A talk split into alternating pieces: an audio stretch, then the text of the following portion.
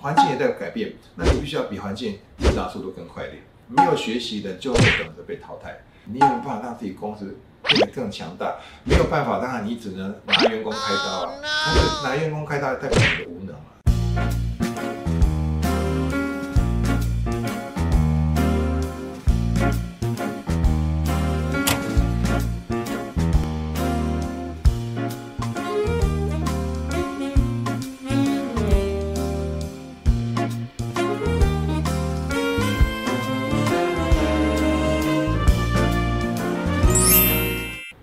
答案没有对错，只有好用或不好用。大家好，我是 Mr. 晃，欢迎收看有趣的观点。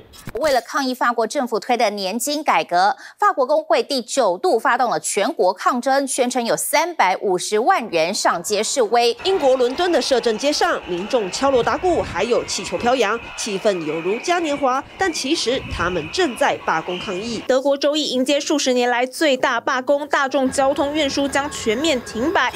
今年才刚开始，法国跟英国就传出大罢工的新闻，但早在去年底就有罢工事件发生。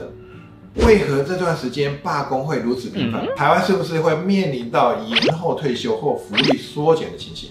我们又应该如何准备呢？今天带大家一起关心全球的罢工议题。我我在看到的罢工，几乎每个国家罢工几乎都是服务性质的比较多。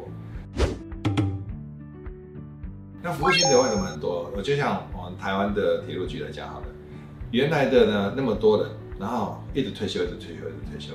那原来那么多人要做事情，那退休退休，变得人越来越少。他他们怎么样？又没有补人，速度很慢。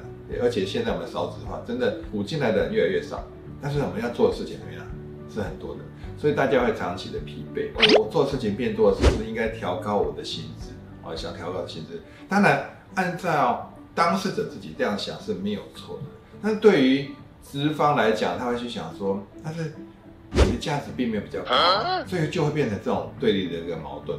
所以我常在讲说，我们即使呢，现在不管你在做什么产业，你现在职务上你都要持续在做学习，环境也在改变，那你必须要比环境成长速度更快一点。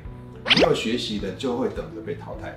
你不要觉得，哎，我现在这样就够了，反正呢，我已经一个很稳定的一个工作，我今天现在我这样做就可以了。但是环境不断在改变的时候呢，你就很想远远被抛在后面。那我用另外一个思路来去举例来讲好了，比如说我们有很多人呢，很喜欢啊有钱之后去买名牌包啦，啊就是精品啦、饰品啦，很多很喜欢的东西。一开始买之后呢，比如耳环很多东西你很喜欢戴，还是呢名牌包包你很喜欢，那你有没有发现？你带那些东西，大概带了半年之后呢，你就慢慢不再去碰那些东西了，因为你可能要再去买其他东西，而那个原来的东西呢，就开始怎么样把它搁在旁边。那为什么那个东西也是还很好很新啊？为什么你不再碰了？因为我们的这些物质呢，它不是有机体，它的能量不会改变，它就是固化的东西。但是环境不断在改变之后，它不会改变的时候，就它就会远远抛在后面，它就变成一个旧能量。那新能量不断在创新，所以呢，你没有跟着这个趋势，甚至这些潮流、这些时代在改变，甚至呢与时俱进的话呢，你就会变得就像那个名牌包一样。即使你是当初是名牌，但是后来就会被抛弃掉，因为你没有变得更好。好，这是其中一个针对，就是比如说我们劳动市场来讲呢，是不是应该要常常充实自己，让你自己呢不用害怕免于被淘汰的一个困扰。当你不断在充实自己的时候呢，不是别人淘汰你，是你淘汰你的老板。如果你可以淘汰你的老板，代表你呢在步步高升的。你有价值的人，你要离开，老板哦，就是拿更多的薪水都要把你留下来，因为你有价值。当你没有价值的时候呢，心里想什么？刚好啊，还好不用有没有给遣散费等等，很多很多东西啊。哦，这是这是有关于呢在劳方的一个部分。但我个人觉得，你站在资方的一个立场来讲的话呢，我我常常啊出差，比如说我出国，不管是坐电车啊，坐还是坐怎么去饭店啊，还是去吃饭，我去做任何事情，我都会给小费，因为我觉得呢，我有个很简单心理，就是我们必须要常常鼓励奖励这些辛苦工作的人。我觉得我何德何能可以让他们，我我是抱持一个感恩的心情。那一样，老板如果保持这种感恩心情去感谢他的员工恪守岗位，这家公司很强大，这家公司很强大就会赚很多钱，赚很多钱的时候呢，当然没有人会被离职嘛，没有人会被裁员，所以老板呢也问问自己的良心，你有没有办法让自己公司变得更强大，没有办法，当然你只能拿员工开刀啊。但是拿员工开刀代表你的无能嘛，就是你没办法去创造新的市场，所以呢，你员工可能就被你杀头了。因为就是收入不好的时候，当然第一个老板就想到如何降低成本，那降低成本，第一个就裁员。所以那些被裁掉员工也很冤枉啊，可能跟你工作好几年，结果你就是一句话就啊没办法就这样裁掉了。重点是为什么你公司到最后会需要做到这一步？哦，所以这个也是可能在资方呢要去思考的一个面向，想办法让你公司是持续在成长，那你这样就可以照顾到更多更多的员工。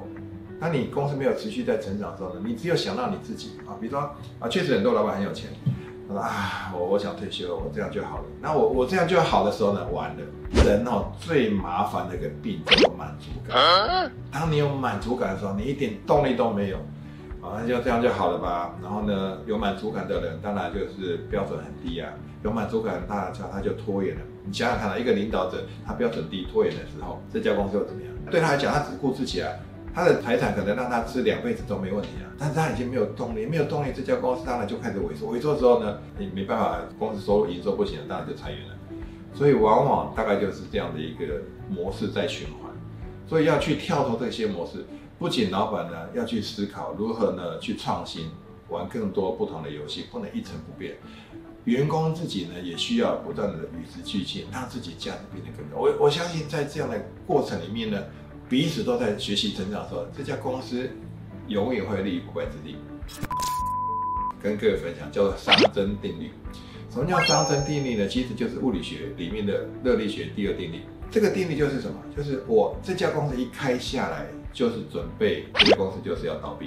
开公司的目的，最后就走向灭亡，走向倒闭。任何也是一样，你出生就是迈向死亡。什么叫熵增定律？如果有很多的负能量越来越多的时候呢，你公司就倒闭的速度越快。所以老板唯一的工作就是如何让你的公司存活时间拉长。